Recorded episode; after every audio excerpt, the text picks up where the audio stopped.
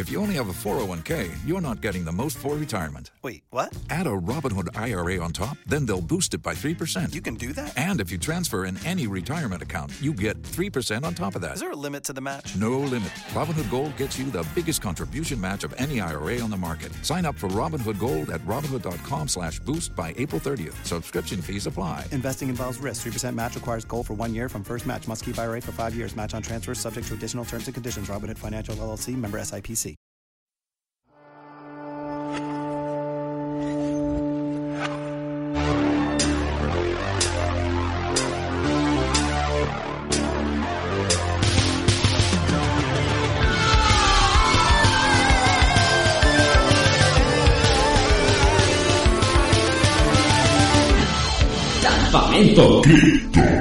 Se llama Bodai. ¿Qué es eso? Es un ser, no una cosa. Bien, entonces, ¿quién es? ¿Te gusta el aire? No demasiado. ¿Y respiras? ¿De dónde procedes? De ahí arriba. La Tierra dentro de mil años. Del cielo surge una fuerza mística y poderosa. Se llama Bodai.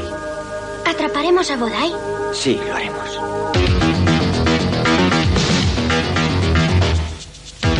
Es un anime. Adelante.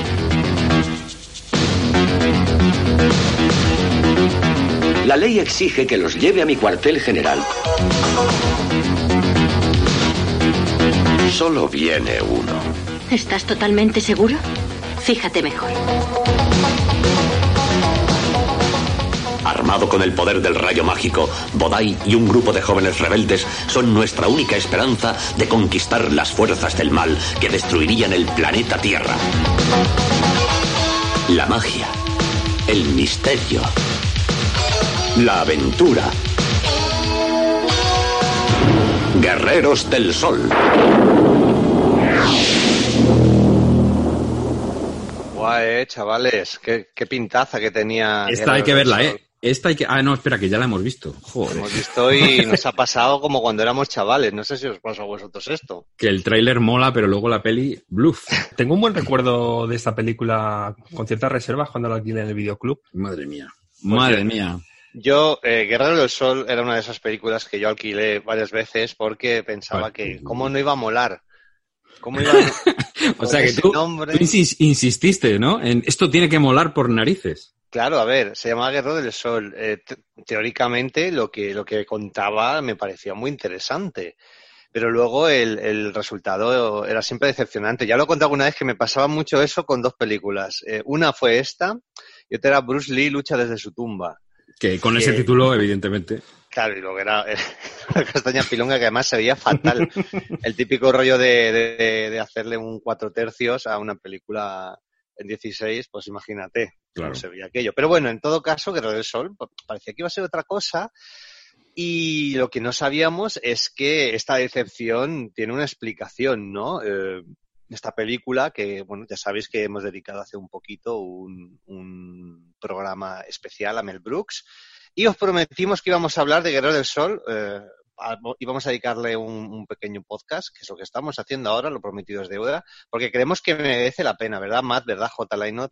Yo tengo que decir que, que hacer este programa, a pesar de que ha sido un, un trabajo extra, un trabajo añadido, me, me- me mola. Me mola porque es volver a un título bastante mediocre, como vamos a, comentar ahora, pero es un, un título con una historia detrás y, con un montón de, anécdotas divertidas. Y entonces escarbar un poco esto, la, verdad es que mola. Y hay, y hay uno de los datos que yo creo que es fundamental para entender por qué nos toca de cerca esta película, y es que está rodada íntegramente en localizaciones aquí en España.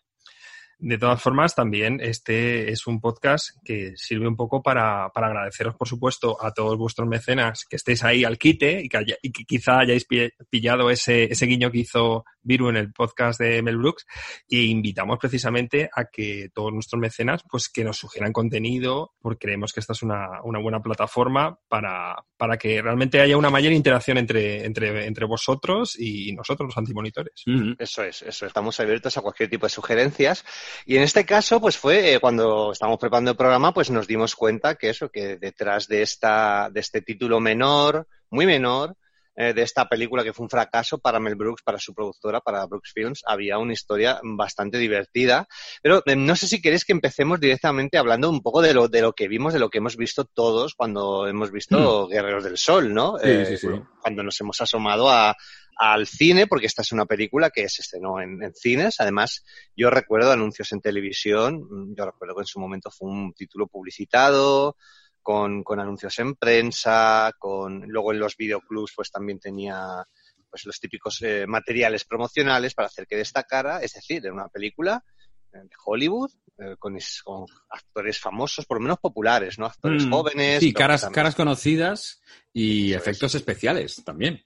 Eso es, efectos especiales, un rollito también un poquito más Max que todavía se llevaba en aquel momento, con lo cual eh, poco sabíamos eh, todo lo que había pasado entre bambalinas, ¿no? Simplemente queríamos ver un título más eh, de ciencia ficción divertirnos y, y, normalmente nuestras expectativas se veían frustradas porque la peli era un sí. poco petardo. Sí, sí, yo, ah, claro, el, el, tema es cómo después de tantos años vuelves a, a, toparte con un título que recuerdas que en aquella época no te, no te terminó de, de enganchar. Mira, esta es la típica peli que mi padre la cogía al videoclub y se la grababa y automáticamente formaba parte de nuestra biblioteca por algún motivo, ¿sabes? Era como mi padre iba fusilando todo lo que llegaba a casa y esta era una de ellas. Y recuerdo que sí, estaba grabada, estaba en casa y yo no la veía. Yo, yo la vi una vez y, y ahí se quedó esa copia impoluta porque no era una película que me atrajera.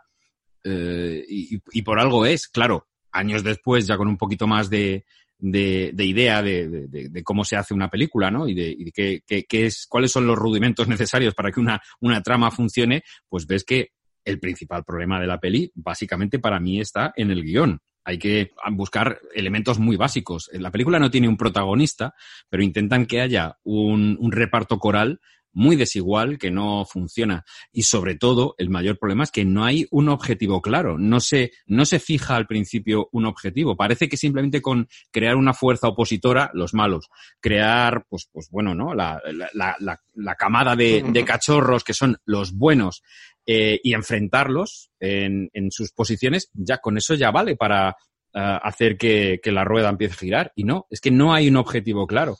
Eh, podemos contar, si queréis, un poco de qué va la peli. Nos encontramos en un futuro posapocalíptico, no sabemos exactamente qué es lo que ha pasado, pero sí que es verdad que el agua está retenida. Hay una serie de, hay una especie de estamento dictatorial, pseudomilitarista, que, que tiene el agua, digamos, reservada para no se sabe qué, qué, fines, evidentemente para esclavizar a la población, pero no conocemos nada de, de ese estamento salvo... ¿Te está gustando este episodio? Hazte fan desde el botón apoyar del podcast de Nivos. Elige tu aportación y podrás escuchar este y el resto de sus episodios extra. Además, ayudarás a su productor a seguir creando contenido con la misma pasión y dedicación.